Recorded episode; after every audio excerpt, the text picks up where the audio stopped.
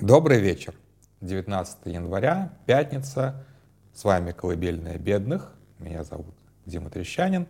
Всем еще раз добрый вечер. А, и сегодня... А, на самом деле мне сейчас тяжело об этом будет говорить, и, возможно, как бы, что называется, сказанного не вернешь, кто-то на меня обязательно обидится. А, хотел я сегодня вот прям с самого, ну не с утра, а с момента, когда прокуратура запросила 28 лет Дарьи Треповой, Даши Тыковки, а, как она известна в интернете. И вот с этого момента как бы у меня немножечко в голове об этом крутится. На самом деле я сегодня хотел поговорить про нашу сводку, а, потому что, опять же, до этого у меня все, все, все мысли крутились вокруг нее. Но на завтра оставлю или на какой-то другой день. Как бы, э, как я уже, в общем-то, раньше я там спешил с этой сводкой и старался побольше, побыстрее добавить какие-то найденные материалы, а сейчас я достаточно расслабленно э, исхожу, исхожу, извините, из циничного принципа «мертвые не бегают». Э, никуда эта тема от нас не убежит, к сожалению. А, хочется все-таки поговорить в первую очередь о живых а, и о Дарье Треповой в том числе.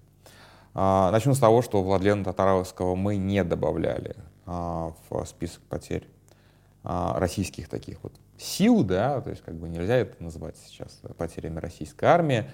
И, честно говоря, вот чем дальше, тем больше я думаю, что мы не были в этом плане правы. И, конечно же, стоит. А, я тему задам максимально широко. А, допустимо ли вообще в принципе насилие а, в политике? Но к этой мысли в самом конце, а сначала, собственно, что мы понимаем об этом деле, да, и какие версии существуют. Версия, собственно, мужа и самой Дарьи, а, ее мужа, и версия защиты заключается в том, что а, Дарью использовали в темную. А, ей врали, ей манипулировали, ею руководили. Она совершенно не была готова на те риски, которые, собственно, в итоге с ней случились. Как бы, кроме 28 лет, она так на секундочку рисковала умереть при, при, этом, ну, как бы при этом взрыве. А, и а, совершенно очевидно, что э, эта версия как минимум имеет право на существование. Потому что а, я не хочу сейчас, опять же, я не знаю Дарью, как бы не было шансов, вообще в принципе не было шансов с ней как, как-либо пересечься, все-таки поколения разные, география совершенно не та. Но мне показалось, она просто невероятно наивным человеком. То есть как бы я бы, может быть, со скепсисом смотрел на эту версию как на защитную, если бы не одно «но». А, она обратилась за психологической помощью в Лефортово. И искренне, видимо, думала, что психолог, психологиня ей поможет. А это была просто как бы помощница следователя. Ну, то есть, как бы, ну, надо быть сверхнаивным человеком, чтобы в Лефортово рассчитывать. Там, извините, ты будешь действительно просить поставить, полечить тебе зубы, а тебе в челюсть прослушку поставят. Вот примерно такие врачи. Не дай бог еще какие-то полостные операции, извините. А, так что э, рассчитывать на какую-то медицинскую поддержку а, ну, в местах лишения свободы там еще так плюс-минус, да, там дадут себе этот, как его там, а, процетамол, вот все лечение, зеленочкой процетамол. А, а тут психологическая поддержка в Лефортово. А, у нас не Норвегия, у нас Россия, как бы. Ну, то есть это, это, это вот как бы для меня это охарактеризовал. То есть я не пытаюсь сейчас каким-то там виктимблеймингом заниматься и все остальное, но я просто констатирую некоторую а, некоторые, некую другую реальность, в которой медики действительно помогают и действительно соблюдают этические нормы профессии. Ну, вы понимаете, то есть как бы человек, в отличие от нас, жил в нормальном мире. Я вот к этому хотел сказать. Это наивность, это наивность, блин, нормального человека, который хочет жить в нормальном мире, жил в нормальном мире. А, а для России это, конечно, вот такой толщины розовые очки. Поэтому, конечно, а, игра в шпиона, да, вот эта игра в шпиона, она на самом деле достаточно увлекательная, она затягивает. То есть я не, не хочу сказать, что вот она полностью как бы как марионетка, как послушная марионетка в руках там кураторов что-то делала. Она играла в, в Мату Хари, она играла в шпионку. А, это игра, которая тоже может нравиться человеку. Да, как бы. Я сам никогда не следил ни за кем, и тем более не, не организовывал каких-то вот таких вот слежек и так далее, но когда мы, условно говоря, какие-то прорабатывали акции, блин, это было интересно. Смотреть, где камеры там установлены, где, как, как часто менты ездят, патрули, вот это вот все. То есть вот эти вот шпионские игры, они реально как бы затягивают, они увлекают. Я никого не призываю, как бы это не пропаганда, я не призываю никого э, этим заниматься, но тем не менее, э, в целом, как бы в этот обман легко вовлечься. И это я, опять же, я не пытаюсь ее оправдать каким-то образом, все остальное, я просто говорю, что есть в пользу этой версии. Да? А, версия следствия совершенно заключается в другом. Опять же, благодаря вот этой вот психологине и благодаря тому, что анализ соцсетей, собственно, Даши, она, как и в соцсетях модно, постоянно ныла и, естественно, писала, что она хочет умереть. А, я не помню, надо, кстати, посмотреть, писал ли я, что я хочу умереть, но если что, нет. это, это, были, это были какие-то, возможно, проявления усталости. Нет, у меня нет таких планов, честно говоря. Вот. Если это случится, то это случится не по моей воле. А, так вот, а, из ее, соответственно, вот этого вот, что она хочет умереть, и из того, что ей сейчас действительно психологически тяжело, иначе бы она не пошла к мусорскому психологу, да, вот, из этого следствия, проанализировав, заключила, что она фактически была как бы, ну, смертницей, ну, то есть, как бы, типа, ну, помните такой термин двухтысячных, шахитка, вот она была такой шахиткой, то есть вот как бы обвязалась тротилом и ломанулась э, на автобусную остановку. Примерно так ее рисует следствие.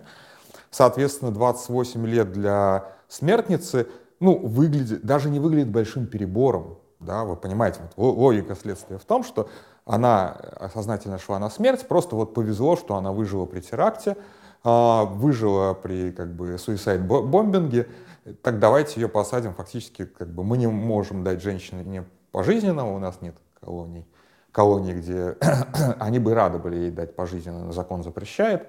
Поэтому мы дадим ей около максимального срока для женщин, 30 лет. А, и все, как бы. То есть, как бы, фактически, ну, как бы, фактически это казнь, да. У нас нет смертной казни, но вот максимально близкое к этому, а, максимально близкое к этому а, наказание запросили. Я не знаю, как бы, мы еще не знаем, что даст суд, но я думаю, что суд не сильно отклонится от этих требований. А, на секундочку напомню, что суд у нас может дать и больше запрошенного, так на секундочку, да. Вот. И второй как бы момент, да, и, соответственно, вот, вот версия следствия, что она прекрасно знала, что в этой ростовой кукле, простите, да, в, в этом дурацком э, из папье-маше сделанной статуэтки взрывчатка. Она все осознавала, она четко осознавала последствия. Ее это не интересовало, потому что как бы суицид-бомбинг. А, и, соответственно, она полностью заслуживает наказания. А, тут как бы, что я могу сказать? Я склоняюсь все-таки к тому, что она действительно играла в шпионку, но она не играла в смертницу. То есть как бы нет такой игры, нет такой игры в смертнице. Хотя мы опять же видели мотивированных и там, молодых мужчин и молодых женщин, э, которые совершают теракты, но там э, и не обязательно это были, кстати, исламисты, да, просто исламисты перехватили на себя эту тему, там в 60-х, 70-х были э, подобные теракты, насколько я помню, может быть даже раньше, в исполнении, соответственно, не, не обязательно а, не обязательно а, этих самых, а, не обязательно исламистов. Да, и если там, взять даже советскую пропаганду, ну, у нас тоже как бы советская пропаганда пропагандировала случай суицид-бомбинга, ну вот там подвиг Александра Матросова, а, там подвиг э, тоже, по-моему, Александра Гастелла. То есть вот, вот, пожалуйста, как бы Гастелло это чистый суицид бомбинг, просто как бы по-другому ты не, скажешь. Ну, тем не менее, я сейчас не буду сильно углубляться в эту тему. А, здесь есть еще одна ветка, да, и вот эта ветка меня больше всего смущает, потому что с Романом Попковым мы знакомы, в отличие от с Даши Тыковки. А, и Роман Попков мой бывший однопартиец. Да? Тут как бы а, стоит опять же обозначить, что в, в НБП действительно было достаточно много бывших РНЕшников. И к бывшим РНЕшникам мы всегда, кто не был в РНЕ, я имею в виду, за глаза в глаза-то я ему никогда это не говорил, но теперь вот тоже за глаза, но тем не менее это публично скажу. РНЕшников мы всегда считали ебанутыми. Потому что это надо быть ебанутым. Как бы для вас, наверное, нацбол ебанутый, а для нас, соответственно, ебанутыми были РНЕшники. Потому что ходить строем, носить портупею, а, щелкать каблуками, вот это вот все, то есть вот это вот милитари показуха абсолютно сектантская, ну, как бы у нас было тоже этого было до хера на самом деле, но портупеи у нас не было. То есть вот как бы мы как-то вот старались как бы дистанцировать себя от РНЕ, а, и вот к РНЕшникам мы действительно всегда относились как вот как бы немножечко квадратноголовым, извините, пожалуйста. Ну, то есть как бы вот так. Вот. А, а Рома после того, как, в общем-то, там была еще одна история, кстати, связанная с а, с а, одним агентом Кремля, который также манипулировал, между прочим, Ромой в какой-то момент, и Рома должен об этом прекрасно помнить и знать. Он мне обещал об этом рассказать подробно, но вот не сложилось. Рома повелся на такого Станислава Артега, Артегу Яковлева. Может быть, вы даже знаете его он сейчас работает на Russia Today, а до этого достаточно долго э, изображал оппозиционера. По-моему, как-то я его уже касался, ну, неважно. Вот, потом, соответственно, работал в различных медиа, когда с политикой у него все закончилось, но он всегда был вот таким вот таким радикал-радикалычем. Это правда. То есть, как бы, а, опять же, не хочу сейчас касаться его там а, личной жизни, потому что там вся его семья радикал Радикалыча. И вот сейчас э, достаточно странный как бы союз между э, Ромой Попковым и Ильей Пономаревым, ну, двойным агентом Ильей Пономаревым, который я решительно осуждаю и не понимаю, и не принимаю. И, соответственно, вот эта вот операция, в которой Рома как минимум сильно участвовал. И сейчас он фактически вот своим откры... Э, ответом на открытое письмо мужа он фактически подтвердил, ну как бы, ну а как это еще и читать? Фактически подтвердил, что да, все так и было. А, там в переписке, кроме, собственно, Попкова с Дашей, есть еще некий гештальт, который больше как бы уже руководил операцией а, ближе к а, ну, ближе уже к моменту взрыва, да, к дню взрыва. Но, опять же, а кто может доказать, что Рома и Гештальт — это не один и тот же человек? Ну вот серьезно. То есть, как бы, опять же, здесь и утверждать тоже абсолютно бессмысленно, потому что, ну вот, как бы, есть некие анонимные. Ну, я думаю, что в окружении того же самого Пономарева есть еще достаточно много ебанатов, э, вот, которые вполне себе могли такое сделать. То есть, в общем-то, в принципе, действительно девочку развели, а, и девушкой воспользовались э, как, э, а, как пешкой, как марионеткой, и действительно там, возможно, были какие-то планы по ее эвакуации, но она в замешательстве ими не воспользовалась. И, наверное, самый интересный для нас вопрос, мы вот много об этом гадали, а, собственно, а кто взорвал? Она что, не взрывала бомбу? Ну, то есть надо быть как бы, ну, действительно суицидницей, смертницей, чтобы нажать кнопку именно в этот момент. Как, как, каким образом, как бы, собственно, произошел подрыв, насколько я понимаю, это неизвестно, и следствие не хочет разглашать технические детали, каким образом и было именно активировано взрывное устройство. Скорее всего, оно было активировано каким-то образом, которому, которое, собственно, противоречит версии обвинения. Ну, может быть, как бы, может быть, я так, не так вдавался в технические детали, и здесь я могу ошибаться. Я имею в виду вот как раз, когда следствие оглашало какие-то доказательства, возможно, вот в этом моменте я что-то пропустил. А, и да, естественно, письмо Рома Попкова насыщено его таким фирменным пафосом, он очень пафосно пишет о том, что да, вот как бы только после победы мы расскажем всю правду обо всех операциях, вот это вот все.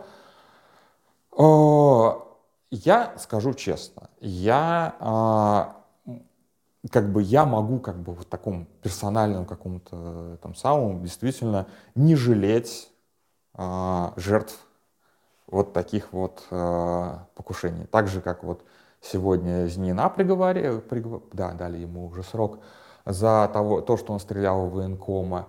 Э, как бы жалости у меня действительно особо нету. Как бы, ну, буду честным, ни к татарскому, ни к этому чертовому военкому жалости, жалости у меня нет. Но допустимо ли насилие в политике? И если говорить про Зенина, то с Зениным, Зениным там достаточно все просто и прозрачно. Этот человек никогда не был в политике, он никогда не формулировал для себя вот такие вот вопросы, допустимо ли насильственное сопротивление или недопустимо. Он, в общем-то, простой парень.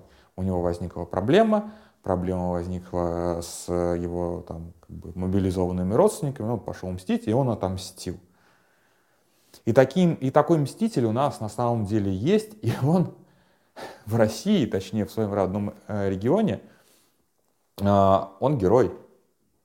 Он реально герой. Это чел по, я его не помню, как его зовут, а, по фамилии Калоев. А, вкратце история такая. В небе над Швейцарией столкнулись два самолета, один из них э, был грузовым, а второй а, вез детей на отдых, по-моему, из Башкортостана, может быть, еще откуда. Я сейчас не вспомню точно.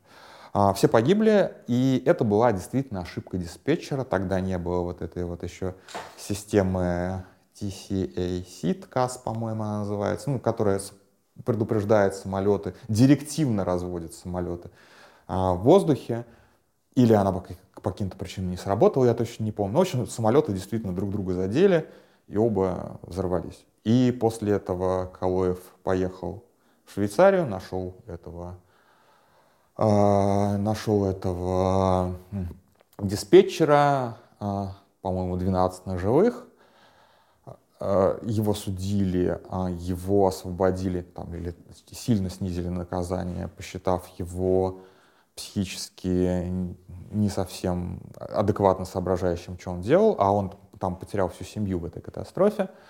А его скоро, достаточно скоро освободили, он вернулся в Ингушетию, стал замминистра по строительству, а, он вообще архитектор по образованию, а после, чего, после того, как он ушел на пенсию, он стал депутатом от «Единой России». Вот, пожалуйста, герой. То есть вот как бы человек, который совершил насилие, опять же, это было не в политике, но он совершил насилие, он совершил убийство и фактически как бы стал ну, национальным героем. Как бы, как к этому относиться? Я отношусь к этому не очень хорошо. Вот, с Зениным, скорее всего, как бы тоже не очень хорошо относиться к поступку, но тем не менее он простой человек, который не ставил перед собой каких-то серьезных э, нравственных вопросов в смысле именно политического понимания, да, то есть у него э, понимание было вполне себе бытовое, вот примерно, наверное, как у Калоева, плюс-минус, и то, хотя у Калоева там все-таки, если он архитектор, высшее образование, немножечко другие уже требования к его мотивациям, тем не менее. А, а тут как бы человек, который давно уже в активизме в политике, и он а, не только одобряет насилие, но и прямо участвует в организации насилия, тем более, что это насилие, ну, в принципе, общеопасным способом. Опять же, случайных людей в этой кафешке не было. Там все было, там была исключительно Z-публика. Это была, насколько я понимаю, кафешка, э, ну, фактически кафе ЧВК «Вагнер». Ну, то есть, как бы, давайте, давайте тоже, как бы, не будем а, не, не, будем делать э, такое лицо, что типа, боже мой, там невинные овечки. Нет, там невин, невинных овечек тоже, как по скорее всего, как бы вероятность крайне мала появления в одном, э, как бы, в главном месте Пригожина каких-то людей, которые не имеют никакого отношения к его достаточно чудовищной деятельности. А, но, тем не менее, происходит взрыв. А, и тут вот как раз, а, если вы не слушали голосовых Смирнова, я как раз хотел к ней обратиться. Потому что мы знаем, и мы, и мы видели, и мы видим, кто применяет насилие в политике. Сначала это были действительно ультраправые бандиты, просто ультраправые бандиты, потом неонацистские банды, потом это были неонацистские банды при поддержке Кремля, э, собственно, Борн э, был, непосредственно, ну там более сложный у них был симбиоз, они тоже пытались друг друга поиметь постоянно, но тем не менее, как бы вот неонацистская банда. А потом, собственно, насилие полностью забрало под себя государство.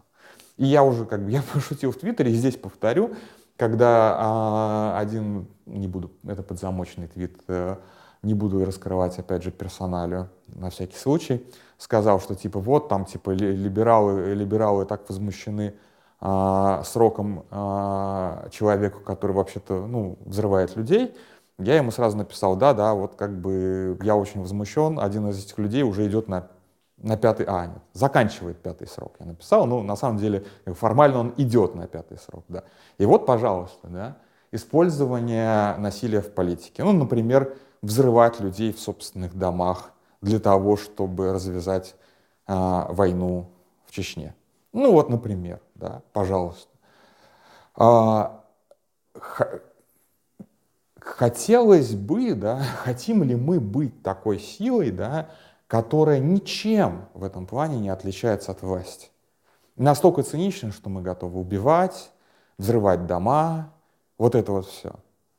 Хотим ли мы такой стиль власти, при котором насилие не просто допустимо, но еще и оправдано, но еще и такой, как сказать, casual инструмент. То есть вот как бы обращаемся к нему более или менее регулярно. Этого отравить, этого застрелить, этого посадить, этого там отра... еще раз отравить, потому что, например, там Скрипаля, условно говоря, этого взорвать. Вот нам этот э, стиль вообще в принципе нравится, мы хотим быть такими. Ну, это серьезный вопрос. То есть вот как бы мой личный ответ – нет.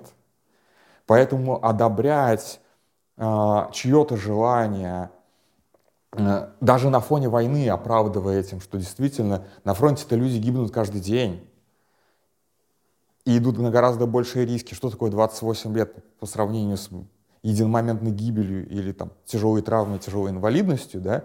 То есть всегда можно вот такие вот сравнения накидать.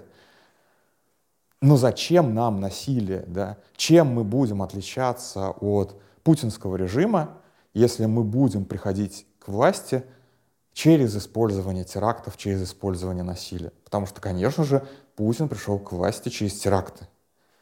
И все, весь дальнейший, да, все дальнейшее его удержание власти происходило через то или иное насилие, в том числе как бы фатальное насилие, то есть убийство.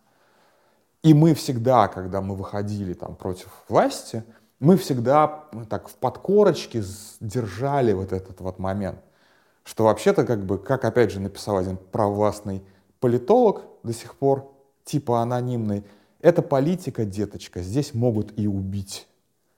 Вот хотим ли мы политики, где могут и убить? Даже если, как бы, должны ли мы отвечать убийствами или оправдывать ответы на убийства, которые, как, когда убивают нас? Нет.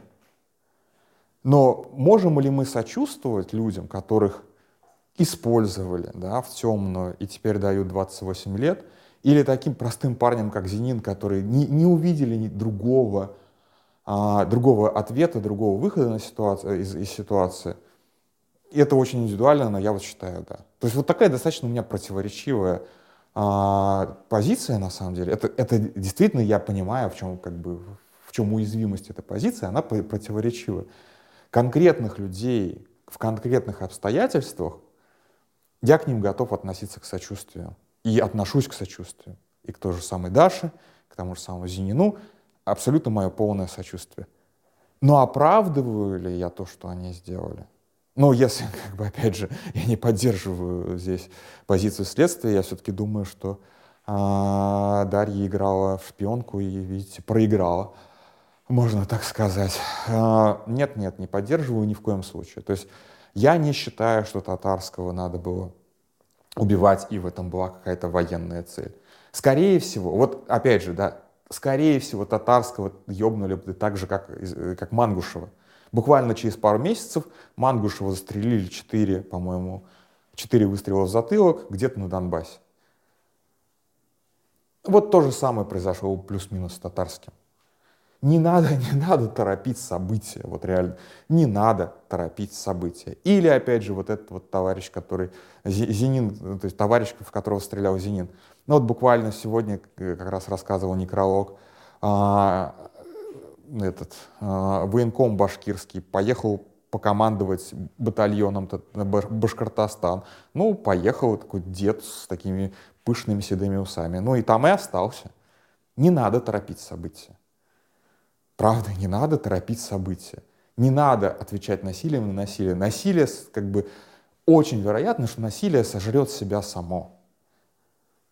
Поэтому никакой военной цели в том, чтобы э, убивать там пропагандистов или военкомов, я не вижу, честно, как бы. Я понимаю, опять же, я с большим восхищением, когда мне было там 20, там 25 лет, я с большим восхищением читал про практику индивидуального террора, которую, в общем-то, устроили э, эсеры, до них народовольцы, все остальное. Мне очень нравилось рассказывать анекдот, как э, взорвали самарского губернатора, что у нас есть такая вот в Самаре традиция взрывать губернаторов. А, но, блин, нет, давайте не будем взрывать губернаторов. Давайте потом, когда все будет нормально, будем слушать их показания в суде. Вот это будет гораздо интереснее, чем сидеть 28 лет. Я надеюсь, опять же, что Дарья не отсидит, как и Зенин, не отсидят своих сроков полностью. Все-таки за 28 лет о, есть большая, очень большая вероятность, что за 28 лет многое чего изменится. А, и, естественно, конечно, такие приговоры будут пересмотрены с учетом всех обстоятельств. Вот как сейчас милуют и дают минимальные сроки за участие в войне, ну, то же самое. Причем не надо никаких команд будет судьям давать. Они все, все и так прекрасно понимают. Все эти дела будут пересмотрены, даже насильственные. Но когда? Через 5, через 7, через 10 лет. А эти годы никто не, не вернет.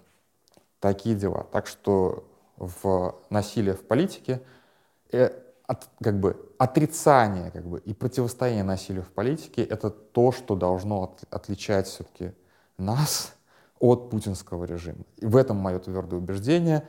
Как бы не хотелось, как бы не хотелось, как бы не хотелось мести а, здесь и сейчас, но принцип в этом плане гораздо дороже. На этом все. Спокойной ночи.